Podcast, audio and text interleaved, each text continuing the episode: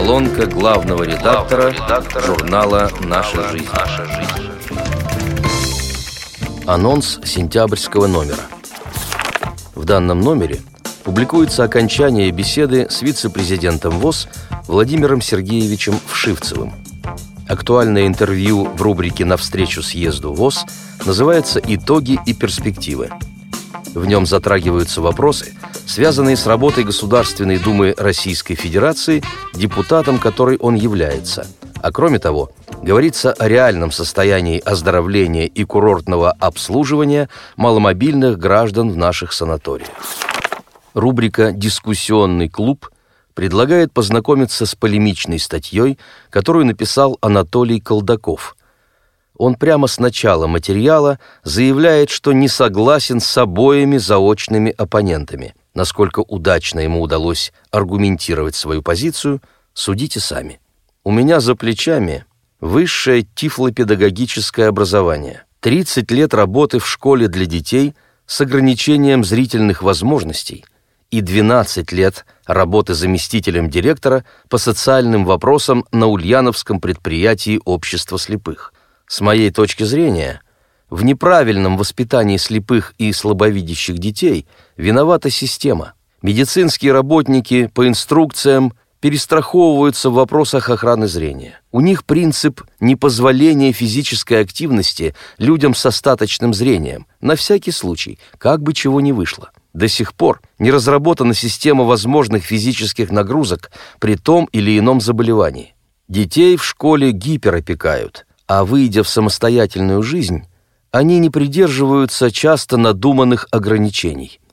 У родителей интенсивный страх перед способом письма и чтения на основе Брайля, и медики не пытаются их разубедить в этом. Предложение учителей перевести ребенка на занятия по методу слепых встречают яростный отпор врачей и родителей, а слово родителей решающее. Своим нежеланием разрешить детям с глубоким слабовидением при остроте зрения от 0,05 до 0,8 заниматься по системе Брайля, окулисты содействуют тому, что по завершении образования они не могут читать свои плоскопечатные каракули и не видят обычный шрифт в книгах.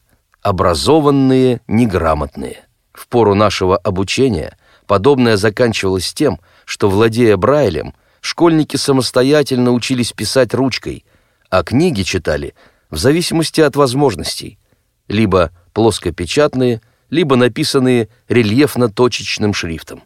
Родителей, настроенных на жалость к детям, нельзя убедить в необходимости овладения Брайлем.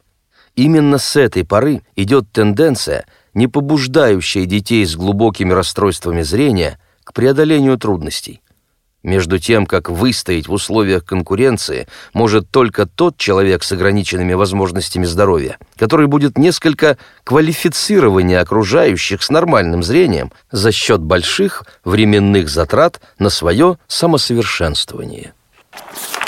В рубрике «Доступная среда» Анастасия Павлюченкова предлагает вашему вниманию продолжение научно-популярной статьи «Света белого не видят». В прошлом номере мы с вами побывали на виртуальной экскурсии по подземному царству, познакомились с его обитателями, открыли для себя множество любопытных фактов о змеях, слонах и носорогах, разоблачили птицу с вкусным названием киви и понаблюдали за полетом летучих мышей. Теперь настало время погрузиться в глубины удивительного подводного мира.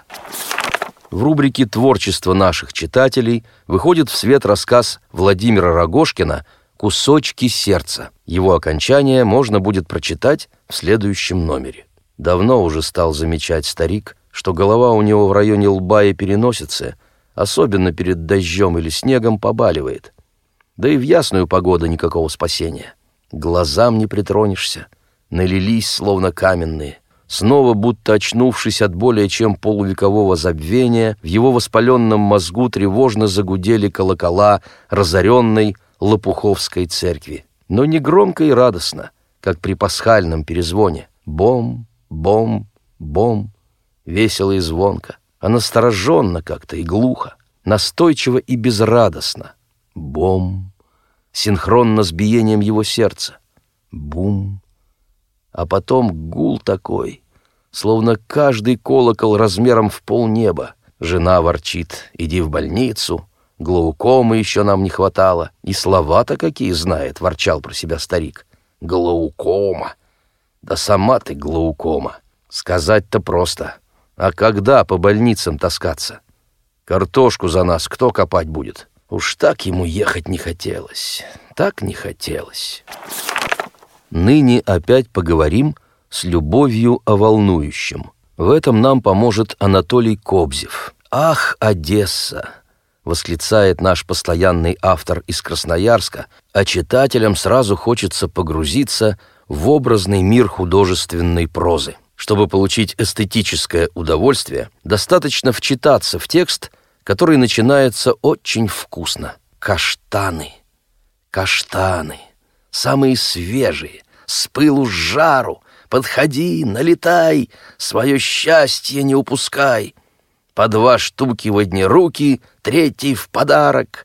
Весело и нараспев кричала тетя Мира, высокая худая седовласая женщина с типичной одесской внешностью и таким же неповторимым произношением. Она ставила на середину стола огромную чашку, доверху наполненную жареными каштанами, и, наслаждаясь своей щедростью, победоносно оглядывала весь двор. Из крохотных неказистых коморок выползали их обитатели и направлялись ужинать к общему столу. До начала курортного сезона было еще довольно далеко, поэтому число комнаток заметно превышало количество гостей, выходящих из них. В сентябре будет достаточно широко представлена поэзия Владимира Шишлова из села Лискинская Воронежской области. Он успешно работает в различных жанрах. Уверен, что подборка его образных и лиричных стихотворений найдет отклик у наших подписчиков, которые любят русскую словесность.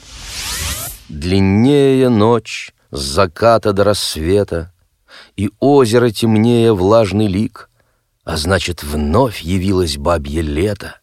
К причудам осени безропотно привык, Березка вновь невестой разодета — Высоко в небе журавлиный крик «Побудь со мной!» Прошу я бабье лето, К принцессе тления доверчиво привык. Былого зноя песенка уж спета, Прохладой чистой полнится родник.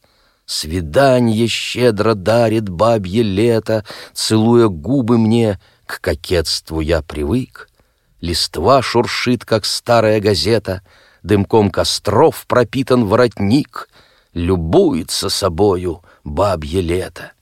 Под цветом музыки я странствовать привык, Как прежде сердце плачет без ответа, А в душу лунный блеск клинком проник. Промчится слишком быстро бабье лето. Печаль извечная, к которой не привык. По протоке забытой на Рубановский плес — Темной полночью скрытно челн успешно принес. Вот заветное место отыскал не спеша, Словно прямо из детства шепоток камыша. Вновь, досуг коротая, подживаю рассвет С кружкой крепкого чая и дымком сигарет. Зачирикали пташки, рыба стала играть, Полглоточка из фляжки на кураж — так сказать. С наслаждением вдыхаю небо чистую синь. Вот в садке уж плескает первый бронзовый линь, торжество ритуала, вечной тайны процесс. На рыбалке немало красоты и чудес. У воды замирая, я хочу сохранить хрупкость отчего края, мне ее не забыть, чтоб без слез и печали нежность в сердце храня, с теплотой вспоминали все потомки меня. Отбуянил свое, отрыбачил, а теперь за грехи отвечай. Кто оценит, как я почудачил, сколько сделал добра невзначай? Мне уже не увидеть рассвета и на пламя костра не взглянуть. Догорело последнее лето, Облаками закрыт млечный путь. Ты с другим рыбаком на озерах Насладишься бодрящей порой, Будешь с ним откровенничать в спорах Под рюмашку за пряной ухой. Так случилось, что я не помощник, А погода, ну, как на заказ. Осень свяжет роскошный кокошник Для моих затуманенных глаз. В унылой музыке дождей Есть прелесть, слившаяся с песней. Ее услышать ты сумей, Мир станет много интересней. В антенне спряталась свирель, А в дымоходе вздох тромбона, И петли ржавые дверей Нам дарят стоны саксофона. Вот дробь ударника слышна — за ставней дождик плачет скрипкой, Он льет с рассвета до темна С печально влажною улыбкой. На кленах пряжей паутина, Палитра красок хороша, Свою печальную картину Сентябрь рисует не спеша.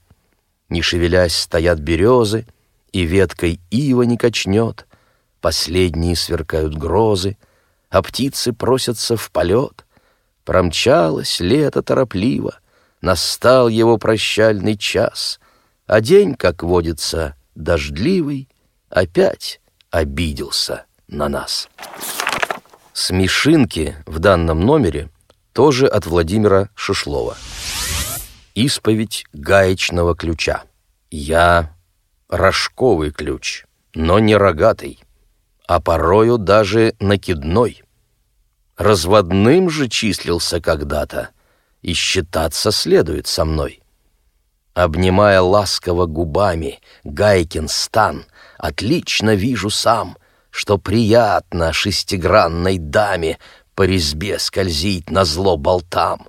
Вновь ее прижму плотнее к стенке, как подушку шайбу подложу и снимаю со знакомства пенки, потому что с гайками дружу. От моей любви красотки тают, предлагают кофе мне и чай. Жаль, проколы в практике бывают, коль резьба сорвется невзначай. Да, трудна у нас ключей работа, но поверьте, здесь мы ни при чем и желаем только лишь всего-то, чтобы жизнь не била нас ключом. Куриный бунт курятнике наметился разлад. Собрался сход решать, кто виноват. Властителю, что правил много лет, за общий грех пришлось держать ответ. Подвел черту задиристый петух. Наш кочет стар, он куром не пастух. Поверив шквал трескучей чепухи, молотки свергли прежние верхи. Избранник новый был, ленив и глуп — ему несушки выдали отлуп. Не стало вовсе пуха и яйца. Курятник разорился до конца. Беда, когда настырный активист у власти лишь за то, что голосист. Спасительный недуг. «Где очки?» — восклицал безутешно. «Можно вылететь с этим в трубу». Их полдня проискал, чтоб, конечно, обнаружить пропажу на лбу. Память с возрастом лучше не будет. Уж заданий проваленных воз. Лишь обиды уже не забудет надоевший, как кризис, склероз. Вот надумал работать в субботу, прибежал и уперся в замок. Так недуг проявляет заботу, подавая тревожный звонок. Мы на собственном опыте знаем — Мозг капризен и слишком раним.